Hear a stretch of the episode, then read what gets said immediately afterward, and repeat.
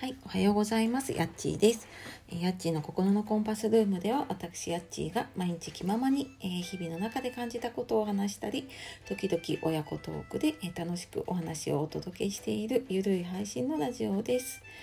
えー、今日もお聴きくださいましてありがとうございます。えー、いつもね、本当聞いてくださったり、感想くださってる方の言葉で本当励まされて、えー、私もね、ここまで毎日続けられております。本当にありがとうございます。皆様ね、いかがお過ごしでしょうか？今日は週の半ばですね、水曜日ですけれどもね、あのちょっと急に暑くなったりとかね、あの天気がちょっと5月じゃないな。今6月ですね。えっ、ー、と6月は思えないようなねちょっと暑さだったりとか。でもなんかちょっとやっぱり梅雨が近いのかなっていうようなねちょっと湿気のある天気になったりとかで体調崩しやすいと思うのでねあの今日も水分取りながら、えー、ゆっくりやっていきましょう。で、えー、今日はね何の話かなっていうところで、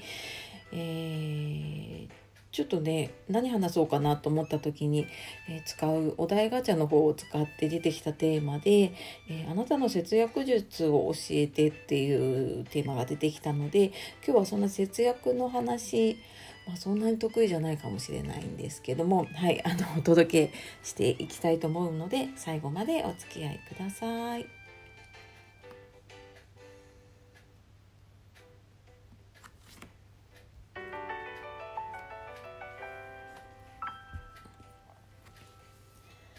はい、というわけで今日はあなたの節約術を教えてというテーマで、まあ、節約のことあんまりそういえばあのお金のこととかね節約とかお金の使い方とかっていう話ってしていなかったかなってちょっと振り返って思ったりしていました。で節約皆さんねどうしてますか？今なんかいろんな節約術だったりとかねあのよくテレビでも取り上げられているし、うんまあ、ネットとかでもねもう調べればなんかずらーっと出てきますね。私もさっきちょっと気になったのでちらっと見てみたんですけどもねまあいろんな節約術を いろんな方が言っているなと思っていてでまあ私も一応ね主婦というかなのでうんまあそれなりにいろいろ考えてやっててはいるかなとは思うんですけれどもそうだな。なんかそんなにねこうじゃあ食費を減らすために安いお店に行ってとかそういうすっごい節約頑張ってるっていうわけじゃないので、まあ、あの参考になるところがあれば、えー、いいかなと思ってお話ししますと、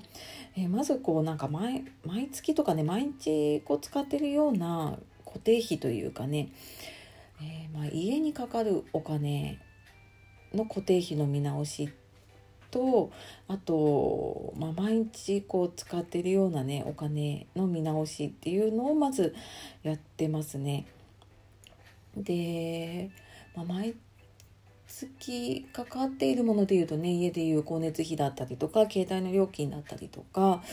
あとあと保険とかかなあのもう毎月こう決まって引かれる金額っ、えー、減らすと毎月同じ額だけね節約というか減らすことができるじゃないですか。なのでそこは、うん、考えていますね。でそうだなまあご家庭をお持ちの方だとねこれ一人だけの意見でできるものじゃなかったりするのでその家族でね意見を合わせないといけないとかねあのっていうのもあると思うんですけれどもまあちょっとでもねあの同じものを使ってて料金下がるとかって結構今あるんですよね。なので、えー、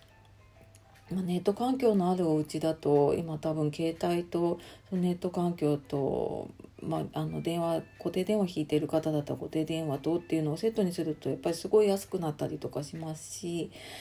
うん、そういうところで見直したりとかあとは光熱費とかもね今あの電気とガスまとめると安くなったりとか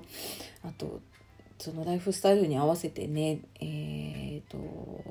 夜を安くできるとかいろいろあるので、まあ、そういうのをちょっと見直していったりとかっていうのが結構毎月もう目に見えてね減るかなと思ってますね。であとまあ毎日のもの毎日というかねあの、まあ、買い物で食費を減らすっていうのもあるんですけれどもあとは、えー、まあ分かりやすく言うとね毎月こう外食を、まあ、今はしてないですけれどもね、まあ、家族でとか、えー、仲間ととか外食をしていたのを、まあ、ちょっと回数をね、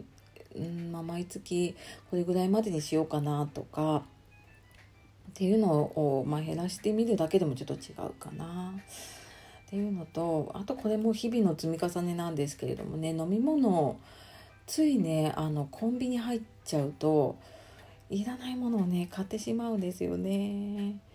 普段あまりねスイーツとかお菓子とかそんなに買わないんですけどやあのコンビニの誘惑って怖いですよね。あのご飯を買ったつもりがあのコンビニの戦略にやられてるなと思うんですけどね。レジに近づくとレジの前に今スイーツコーナーがあったりとかアイスのコーナーがあったりとかしてね。あのまんまとそこにやられてついつい買ってしまったりとかするのでえーとね、節約結構大きいのはねコンビニに行く回数を減らす。行かないってやっちゃうとねやっぱり難しいので行く回数を減らすっていうのがね結構大きいですね。で、まあ、飲み物をねなるべくこうマイボトルで持ち歩いたりとかあと、まあ、仕事で、うんまあ、なかなか難しいんですけどね私も仕事出ると、えー、結構外回ってたりとかでいつお昼食べれるか分からなかったりとかねしちゃうこともあるので。あとまあちょっと付き合いでね他の方と食べたりとかっていうこともあるので難しいんだけども、まあ、自分でこう好きな時間に食べれそうかなっていう時には、まあ、ちょっと、えー、まあ、おにぎりだけ持ってってみるとかねうん、まあ、前の日の残りをこうタッパーに詰め込んだようなお弁当持っててみたりとか、うん、なんかそんなこととかもやってたりするかな。まあ、そんなのでねちょっとこう決まって使ってた金額を減らすっていうところだったりうーんそうだななんか安いものを買うためにすっごい遠くに買いに行ったりとかうんあとね私よく業務スーパー結構好きで行っちゃうんですよね。であそこ見てるとあのなんかついついこうお得感にやられてあれも欲しいなこれも欲しいなって言ってすっごい買っちゃったりとかするんですけど後からねなんか使わないものとかね出てきたりとかしちゃうなってこれ毎回ちょっと思ってるんですけれどもうんなのでまあなんか買う時にねこれ本当に必要なのかなとか、ま、これ買って何に使おうかなっていうのをねちょっと考えながら買ったりとかちょっと気をつけています。これちょっと自分にも言い聞かせているんですけどうんあのそう結局なんかね無駄なものを買ってるとそれって節約にならないなっていうのをすごい思うのでついついねこうなんかセールとかやってるとあ安いなと思ってなんか同じもの何個も買ってみたりとかねしちゃうんだけどもまあ最近なんか年のせいかね買ったのを忘れてまた買っちゃうとかねそういうことが起こったりとかなんか冷蔵庫の中で同じものが何個か入ってたりとかちょっと疲れてるんですかね。なんかそんなこともあったりとかするのでうん、なんか必要な時に必要なものだけ買うっていう方が結果的に節約になるのかなっていうふうに思ってますね。でうんなんかで買っといた方が安心とかねまあちょっと買い物行けなかったら困るかなと思って買ったりとかするんですけどうんまあ結果的にそんなに困ったことってなかったりとかするのでねなので、まあ、本当に必要なものだけ買って、えー、冷蔵庫に自分が何が入っているのか分かるとか、まあ、洋服にしてもねそうだし自分の持っているものにしても、あのー、自分で分かるぐらいのねものにしといた方がいいなってでまあ結果的にねそれが、えー、自分の中の無駄を減らしたりとかねそういう節約につながっていくかなと思いますね。うんなんか皆さんどんな節約をねしているんでしょうかねなんか周り見るとやっぱりすっごい頑張ってやってる方とうんまあなんかそこそこ、まあ、これだけはっていうところをやってる方がいたりもしくはね全く気にしないで使ってる方がいたりとかねしますね。なのでまあなんか自分の中で無理なくできるものをね取り入れていくのが一番かなと思います。なんか無理してねやっていくと結構ある時にストレスこうバーンって弾けちゃってでなんかなんかものすごい買い物のね衝動買いをしちゃったりとかねそういうことになるとなんか今までやってきたものが無駄になっちゃうじゃないですか。なのでねその辺は、うん、本当に無理なく自分のできる範囲でねやるといいのかなと思いますね。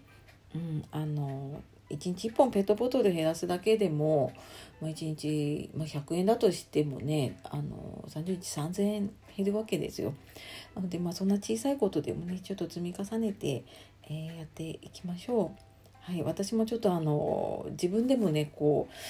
ちょっと何て言うんでしょうね気持ち入れ替えなきゃなと思って今話してます。